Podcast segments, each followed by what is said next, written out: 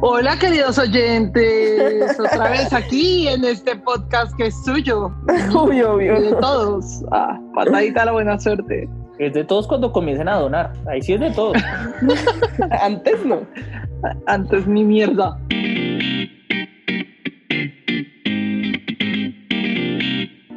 Queríamos buscar la maldita felicidad, pero ya todo se inventó.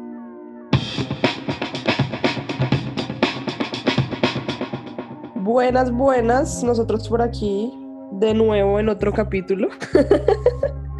Natalia de mierda. ¿Ustedes por aquí, ustedes por allá? Esperen su voz. Aquí yo y allá quién. Allá. Literal. Que perdonarán, pero nos estamos reacostumbrando a volver a saludar, a volver a hacer un podcast. Me siento como el capítulo menos cero. Estamos retomando los modales del podcast. Sí. Vamos a dejar así en serio. Mm, salude bien y madure. Ah. Bueno, buenas tardes, ¿cómo estás?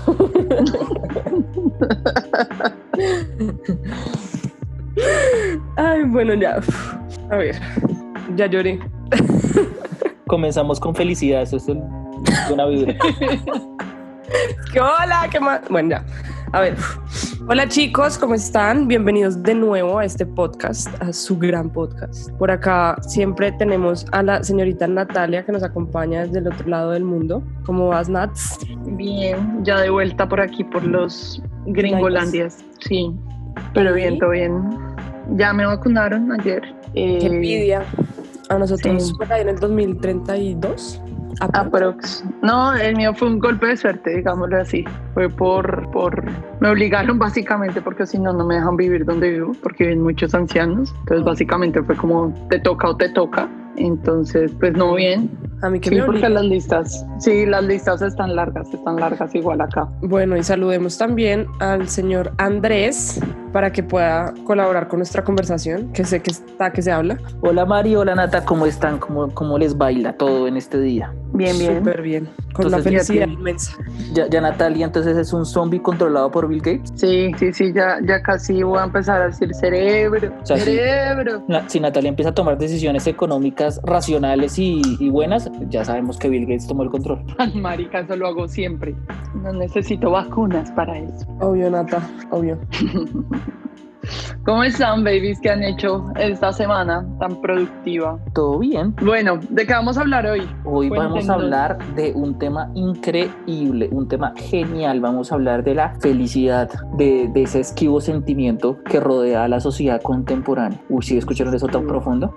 sí, Bueno. pero tan dark. Cachetes. Esquivo sentimiento. ¿Qué es para ti la felicidad, cachetes? Voy a hacer re- respuesta reina. Para mí son pequeños momentos. No creo que la felicidad completa exista. O sea, como que no haya un momento de la vida en que tú llegues y digas, ya soy completamente feliz. Siempre van a haber cosas buenas y cosas malas. Entonces son pues, esos pequeños momentos de la vida en los que te sientes bien y ya. Uf, un aplauso para la señorita Bogotá.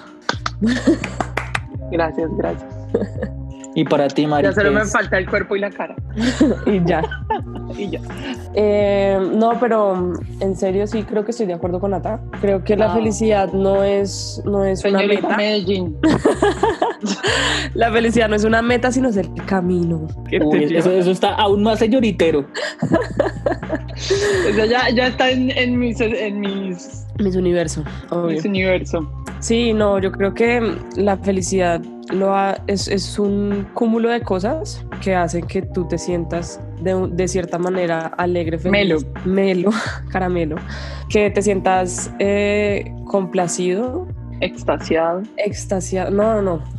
Como, como con paz, porque la felicidad para mí también tiene que ver mucho con la paz interior y exterior, creería yo. Y el señor También. Andrés, para ti, que es la felicidad. Pues es que estamos creo que coincidiendo extrañamente, porque Uf. yo Ya acabó este podcast, hasta aquí llegó. se Se fue acabó toda la mierda. Porque al igual que ustedes, yo creo que, digamos, la- desde mi punto de vista, uno como que la, la felicidad son, eh, o sea, la felicidad no es un estado constante de cosas, sino es un conjunto de elementos que hacen como que te generan placer, que te generan eh, un bienestar particular, pero no es, no es una cosa como que sea permanente o que uno pueda vivir en constante estado de felicidad, porque si uno está en constante estado de felicidad, pues cómo podría saber qué es la felicidad, ¿no? O sea, es decir, como toda esa vibra de que todo el mundo es feliz todo el tiempo, eso no, no me Sí, yo creo que, que, que el yin y el yang tienen que existir así. O sea, para que haya felicidad, tiene que haber tristeza. Es que si viviéramos todo el tiempo feliz, pues no sería ya feliz. llegaría a un punto en que estaríamos tan acostumbrados a ella que no nos sentiríamos, no sentiríamos el éxtasis de esos momentos felices. Ya sería como, ah, otra vez estoy feliz, güey, ya, pero... No, pues, porque nunca dejarías de estar feliz. Exacto. Pero, pero ustedes creen que hay momentos en los que está bien no ser feliz? O sea, yo creo que sí, yo Sí. creo que uno Sí. tiene, o sea, digamos que esa narrativa que existe hoy en día como que todo el tiempo tienes que ser feliz y todo tiene que generar placer y satisfacción, pues es muy poco real, ¿no? Yo, vamos, la mayor parte del tiempo no está es o normal o aceptando cosas que de pronto no, no le traman tanto, trabajar en algo que no le gusta o cosas así, pues que están bien y que es normal que uno no esté feliz todo el tiempo haciendo todo. Y es que yo creo que precisamente eso es lo que hace que cuando uno alcance algo sea más feliz aún. Digamos, ese ejemplo que tú dices de trabajar en algo que no te gusta, pues entre más te rompas tú el culo y más hagas las cosas, pues cuando alcances eso, más felicidad te va a dar. Tienes una químicamente-.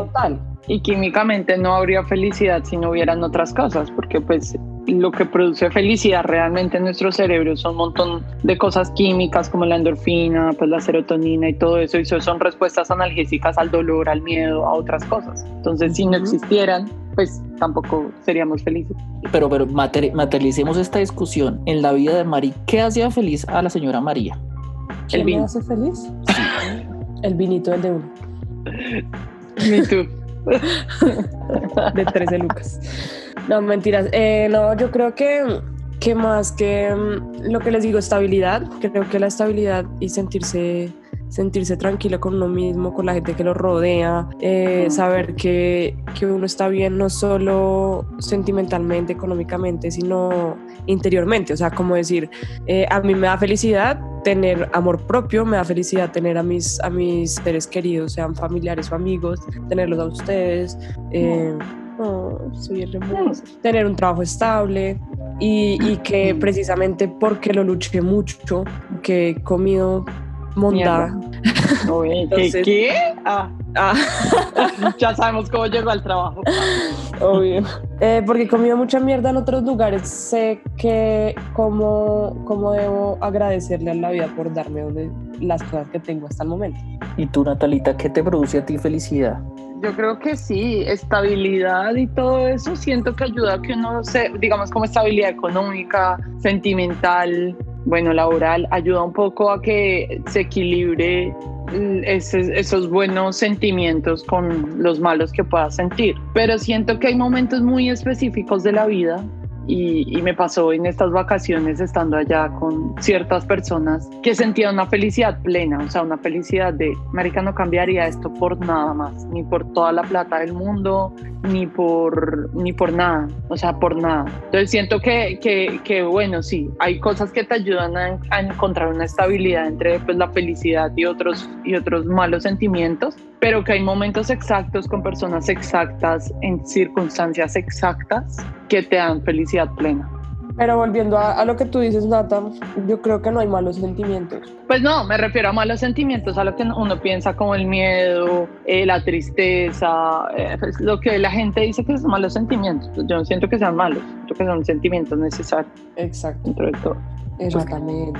Que yo, yo, yo lo veo un poco también es como, como dice Nata, las, las diferentes actividades. O sea, yo, yo, creo, yo creo, como les decía, que en realidad la, la, la vida es una gran estabilidad. Es decir, no- uno pues, normalmente la mayoría, la mayoría del tiempo simplemente está y tiene actividades que lo hacen más o menos feliz o que lo emocionan o lo emocionan menos. Por ejemplo, a mí me produce mucha felicidad, a mí, a mí me genera placer, digamos. A mí me gusta mucho aprender cosas, como tener el tiempo de, no sé, de aprender, de ver un documental, de ver una cosa que, que, que yo siento que me, que me hace aprender algo. A mí eso me genera mucho placer y trato de hacerlo. Entonces tienen esa, esa clase de espacios de, de que ustedes dicen, voy a este lugar o cuando me quiero recargar mis baterías felicísticas, hago esta actividad.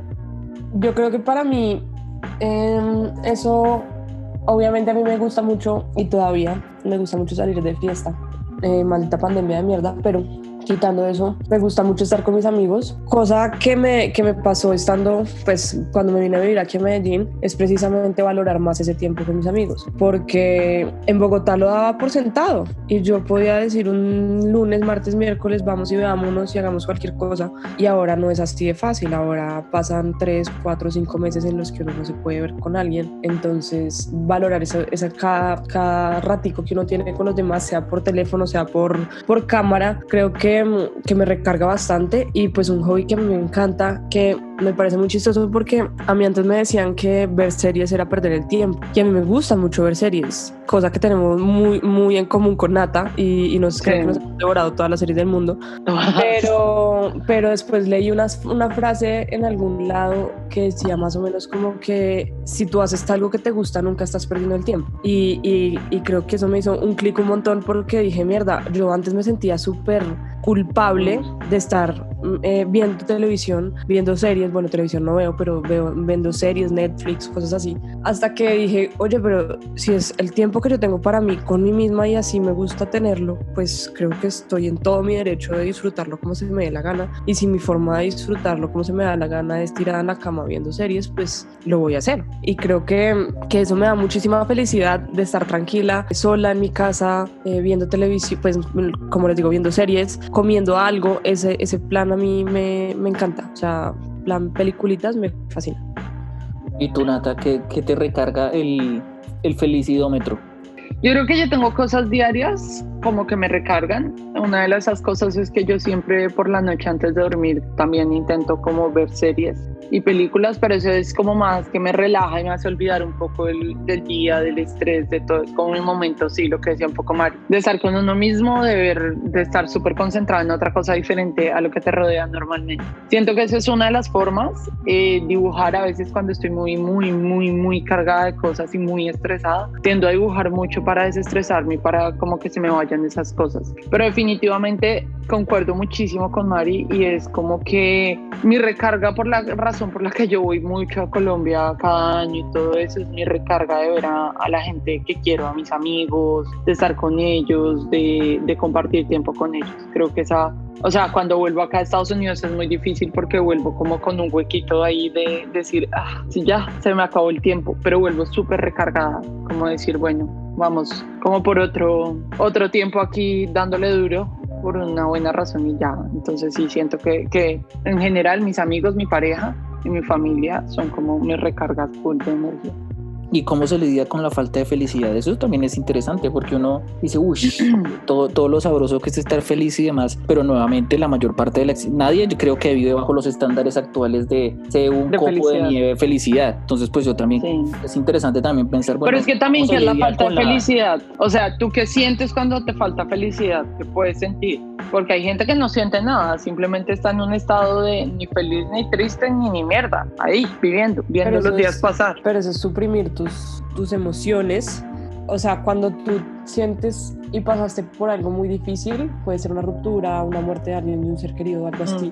Eso puede ser lo que, lo que te ocasione. Te ocasiona desde que quiero apagar lo malo, así que también apagando bueno. Entonces tú ya eres un ente viviendo por la vida sin sentir absolutamente ni mierda. Sí, Y eso- exacto, eso es a lo que me refiero. Que, que puede haber gente que simplemente no siente nada, como gente que en vez de felicidad siente depresión, tristeza, mm, odios, miedos, otras cosas.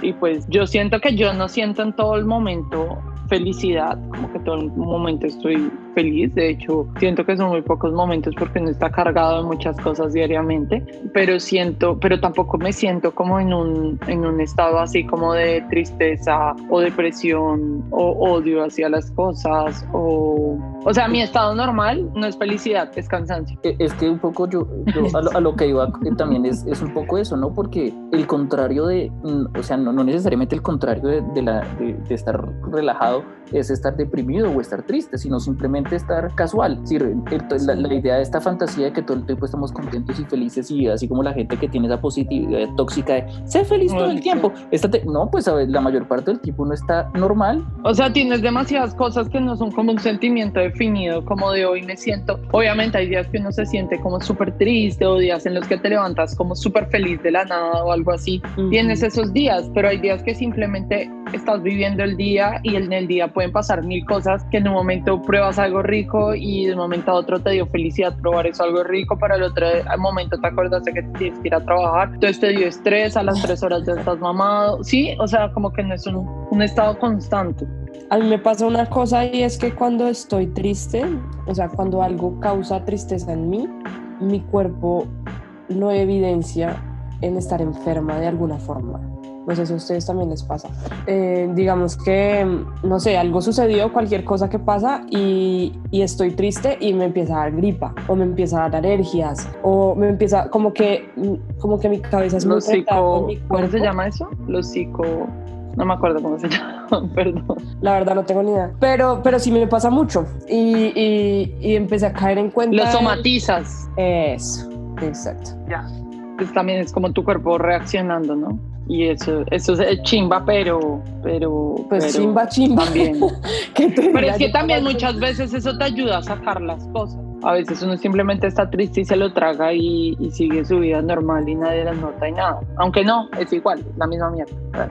Yo quería tocar un tema importante en la felicidad y es que para mucha gente uno deja de ser feliz en el momento en que empieza a sentir eh, como necesidad de tener cosas, no solo cosas materiales, sino apegos en generales, apegos a las cosas, apegos a las personas, que en ese momento dejas de, sentir felicidad, porque al perder esas personas o esas cosas o al no tenerlas, son los momentos en que ya pues dejas de ser feliz. Hay un libro de Mario Mendoza que habla mucho sobre eso, sobre cómo, cómo desprenderse de las cosas para que estas no te causen infelicidad. Entonces, él explica que hay, hay una zona en el Amazonas y bueno, por allá en África y todo eso, que la manera en la que em, cogen cautivos a los, a los micos, a los monos y todo eso, es que ponen una reja y al otro lado ponen una banana, al otro lado de la reja. Cuando los micos meten la mano, cogen el banano,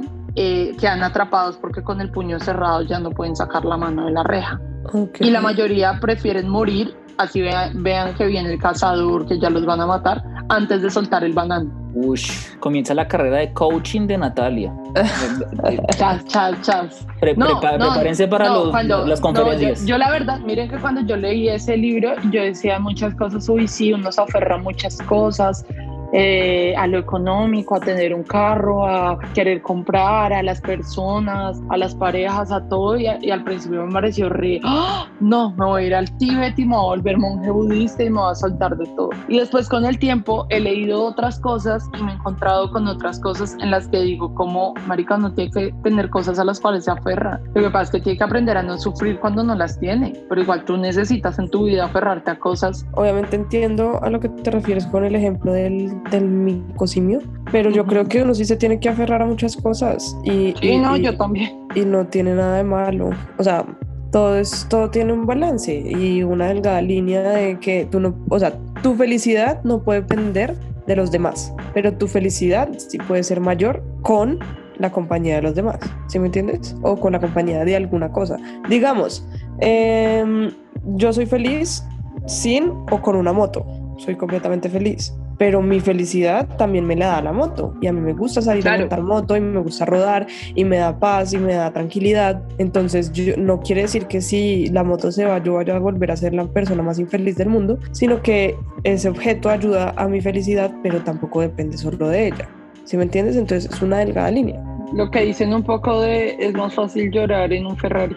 Es que igual, que ese también es como eh, esa, esa, esa, esa, vibra New Age, porque ahí hay una cosa interesante que, pues no sé si no estoy de acuerdo con Mari, pero yo creo que uno, es decir, uno no es una isla y obviamente uno puede tener paz interna, pero la felicidad de uno yo creo que de una u otra manera, a menos que sea uno, un, un ermitaño en las montañas, también depende de las personas que lo rodean. O sea, por ejemplo, mi felicidad está íntimamente ligada, yo creo, al bienestar de mi familia, al bienestar, o sea, que, que mi mamá esté bien, que mis hermanos estén bien, papá esté bien, o sea, son cosas que inevitablemente tienen un impacto sobre la manera en la que yo me siento en el mundo. O sea, e, e, ese me parece interesante es porque lo que dice Natalia es cierto, como que la vibra esta New Age budista de debes despojarte las cosas y no sé qué y ser libre, pues la verdad es que uno necesita sus cosas para estabilizarse y para tener un marco de bienestar aceptable, incluyendo a las personas, porque también está esta figura de lo que vamos a dialogar en la segunda parte, de, de que las personas tóxicas y todo esto y que las personas, pues es que las relaciones fáciles no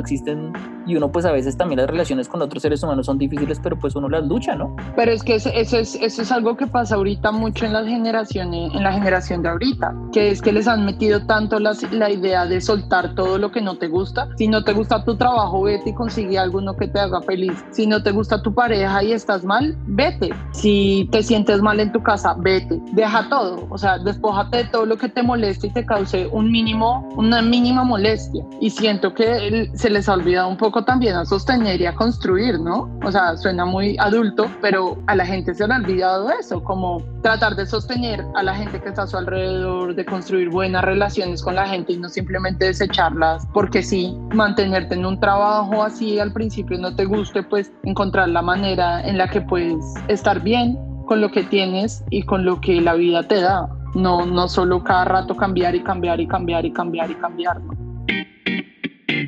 Estás escuchando Ya Todos Inventó. Síguenos en nuestras redes sociales, YouTube e Instagram como Ya Todos Inventó. Bueno, y, ya que terminamos hablando de, de, parejas y de la felicidad en el mundo de las relaciones, ¿cuál, ya, ya, que estuvimos de San Valentín hace poco, ¿cuáles son las parejas más tóxicas del cine y la TV que ustedes han visto? Si quiere, arranco con el, el, una pareja, o sea, eso tiene que estar en el top 1, mejor dicho. La pareja más tóxica de todas, Goku y Milk. O sea, tenemos que admitirlo, Goku era un papá irresponsable. El hijo de puta cuando no estaba muerto estaba en otro lado. O sea, ¿quién crió esos chinos? O sea, cuando estaba muerto era menor que ellos. o sea, es claro que, Pero bueno, eso es, eso, es, eso es diferente porque eso es la... Abandono de hogar. Sí, parenthood. Sí. Pero, cuotas alimentarias. Espero que Goku pagara sí. cuotas alimentarias porque el hijo de puta se daba cachucha. Quiere tener una demanda de alimentos ni la hijo de puta. ¿Quién más tiene sí. en mente? ¿Quién más? Nata, una Yo, el, el, el, Joker y Harley Quinn. La manipulación del Joker y la lavada de cere la cerebro que le pegó ese hombre a esa mujer para que terminara igual de loca él. Joder. Pero bueno, hay que, hay que darle crédito al Joker y esa vieja también ya estaba medio medio. Sí, pero la manipula duro con los sentimientos. O sea, ella era una prestigiosa doctora, psicóloga, ¿Será que le gustaba La vieja ya estaba loca. ¿Le gustaba pero tenía su, su rayón. Tenía su rayón. Tenía su rayón, pero el man casi que la dejaba abandonada y de todo y después vuelve como si nada y la convence con dos miraditas de siempre he estado aquí y todo estaba planeado y vas a morir planeadamente. Marica. no, o sea, el man es un manipulador de primera. Yo, yo les tengo una que, que les va a doler en el corazón el doctor, el doctor House y básicamente todas las personas que lo rodean, incluyendo a Cody. Totalmente. Y con Cody, que gonorrea. Y con Wilson también. Sí, el doctor, todas sí. las relaciones del doctor House eran... El peor amigo de la vida, el peor novio, el peor. Pero es que el man también lo intentaba, pero él no podía. Él era, él era medio sociópata, realmente. Bueno, yo creo que la pareja más tóxica, se la, o sea, el premio mayor sea, el, pero el recontra premio mayor se lo lleva la pareja de You de la segunda temporada. Uy, qué gona. Marica, es que ese, ya es. Se fueron los dos, se fueron y sacaron una pareja de Cibate, weón. Para hacer una serie. O sea, baila. No, no, no, no. Ahí, ahí lo que pasa es, sí, encontró al, al, que le lleva, porque es que antes el man había tenido novias y todas cuerditas, pues él era sí. loco, pero ya cuando encontró a la loca fue como, ay no, tan loca, que gonorrea todo lo que me hizo. A ver, amigo, date cuenta que tú eres igual, la misma mierda. Sí, total. Yo tengo una pareja Hágale. que el man era medio loco, o sea, que nadie lo ha pensado, pero el man la vigilaba desde afuera de su casa. Uy, ¿cómo así? Vela y Edward. Uy, eso es mega tóxico, parce, claramente. Marica. O sea, la, convir la, la, convirtió en vampiro, o sea, eso, eso, está mal. Además, cuando ella se veía con, con este man, con el que hacía de lobo, con Jacob, el que hacía, no, el que se convertía en lobo, el, el que se convertía en lobo, eh, el man la, los vigilaba y de todo, el man estaba re loco. Venga, les tengo, les tengo una polémica. ¿Ustedes qué dirían? ¿Que la relación entre Homero y Marge Simpson es tóxica? Uy, Mm, qué gonorrea. no, yo creo que es, yo creo que es una relación, no, yo no creo que sea tóxica, ¿sabes? O sea, yo creo que es de esas que aguanta todo, las duras y las maduras, porque se quieren mucho. Es que yo siempre he dicho que si uno lo piensa con detenimiento y con calma, para los estándares de hoy en día, Homero es un buen padre. O sea, provee a la familia, quiere a los chinos, nunca le ha sido infiel a Marge. Es un idiota alcohólico, pero entre, o sea, nunca le ha pegado ni nada por el estilo. O sea, No. es, es un buen, o sea, que los estándares de hoy en Es día que él uno es dice, lindo, un pero buen es padre. bruto. Sí.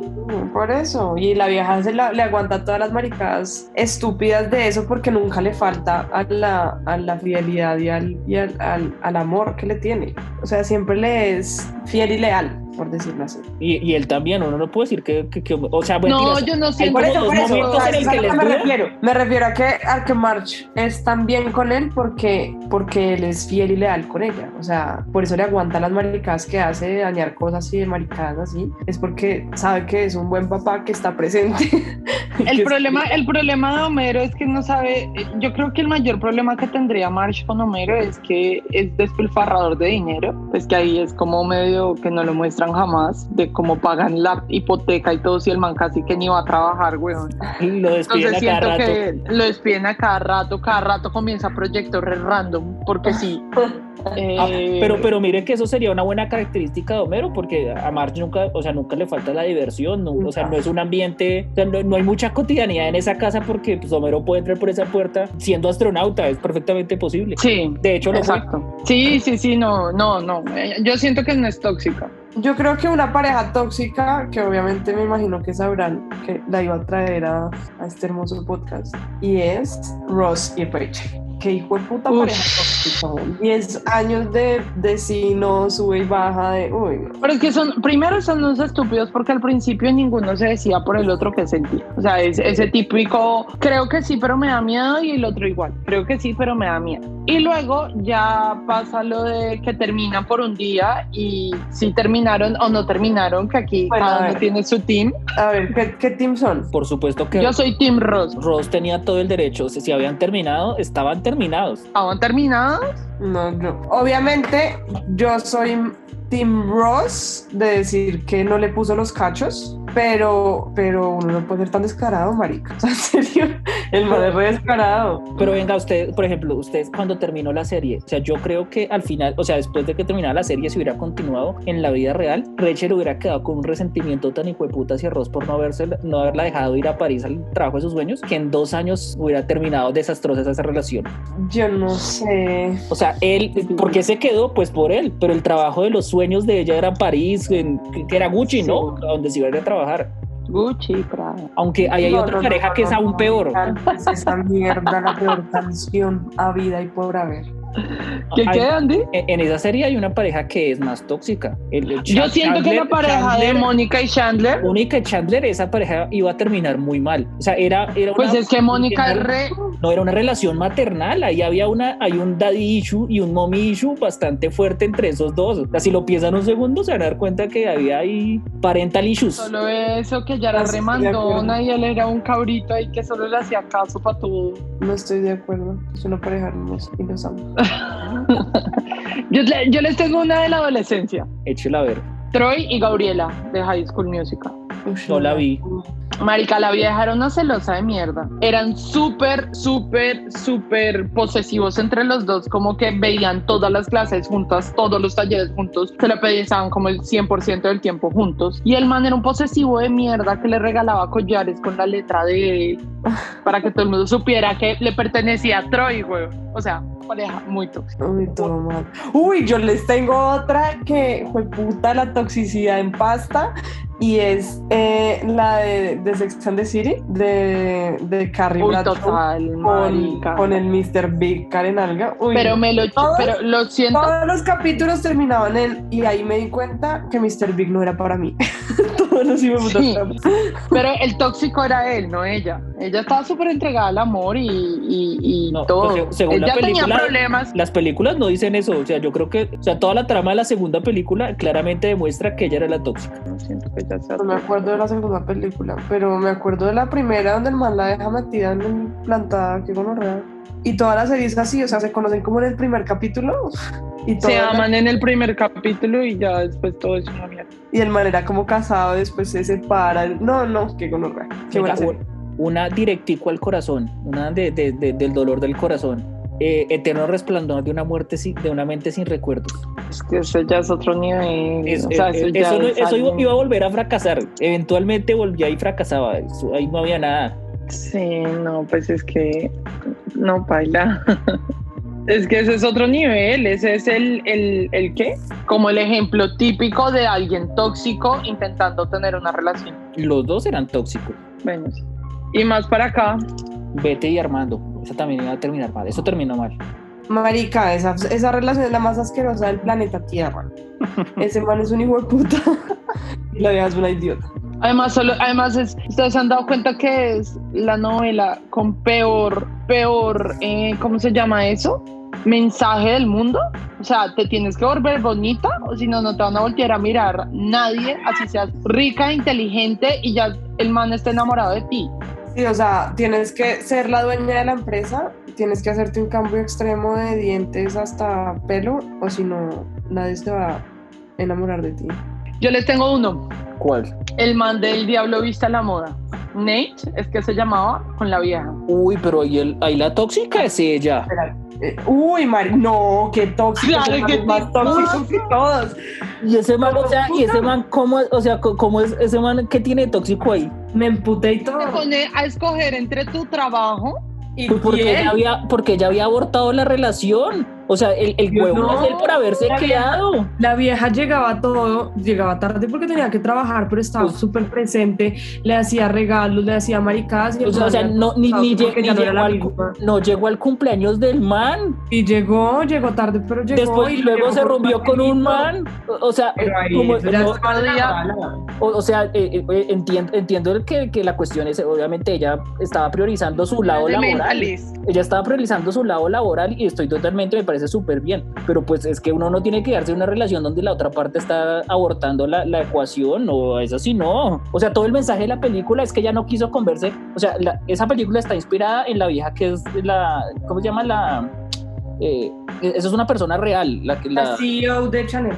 eso, eh, y, y esa, esa mujer es famosa porque nunca ha tenido una relación precisamente por ese tema. Y ese es el mensaje de la película, no botes toda la ventana por, un, tu- por tu trabajo. Pero no, el man igual era tóxico. O sea, el man hubiera podido hacer otras cosas y todo y entender muchas cosas, como que ella estaba empezando una carrera muy gonorrea y ahorita sería el esposo de la CEO de Chanel No, espérate, es- es de. o de algo. Eh, o sea, yo sé que ella es la directora, o sea, que, que salen en Ola y no sé qué más cosas. Y que ahorita está, ahorita tiene una relación la señora esa con el, el escritor este.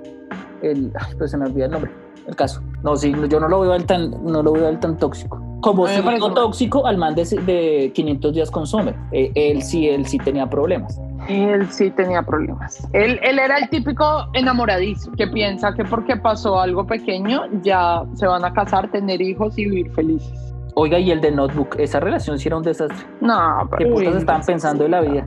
marica, toxicidad, Chernobyl y esa relación. En la editora de moda Anna Wintour, se llama la vieja, a la que está inspirada la película, perdón, volvemos. Es escritora, periodista y directiva británica, editora en jefe de la edición estadounidense de la revista Vogue. La que se ha divorciado como 70 veces.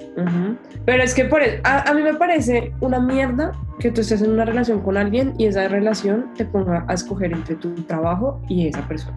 O sea, eso me parece repaila, porque uno tiene que entender que una persona, o sea, que uno no es un conjunto, o sea, que uno no es la misma persona, no es el mismo, ¿cómo se dice eso? Pero es que depende de las circunstancias, porque si, digamos, tú estás en una relación, eh, porque a mí me ha pasado, y tienes mucho trabajo y te absorbe ese trabajo todo el tiempo que tienes, claro, la otra persona debe entenderlo dentro de marcos racionales, pero si, por ejemplo, ya no tienen tiempo para verse nunca, si siempre existe, o sea, si tú ya eres un factor secundario en esa vida, pues la persona, claro, puede entender, pero la persona también puede decir, oiga, no, yo también necesito mi tiempo, entiendo que tú estás Pero es trabajando. que tú también, pero es que si a ti también te dicen, hey, yo por un año va a pasar esto y esto en mi vida porque es el año de prueba o es el no sé qué. Si me entiendes, o que tú digas, marica, por un año voy a estar Pero, trabajando. pero haciendo volvamos, pero volvamos a la haciendo no sé película. pero volvamos a la película. entiendas. En, en la ¿Cómo es que película, en, en la película, ella le decía al man que ella estaba haciendo ese trabajo únicamente como trampolín para otras cosas. Y el man le empezó a reclamar cuando ella se dio cuenta que ella no estaba tomando eso como trampolín, ella se iba a quedar ahí.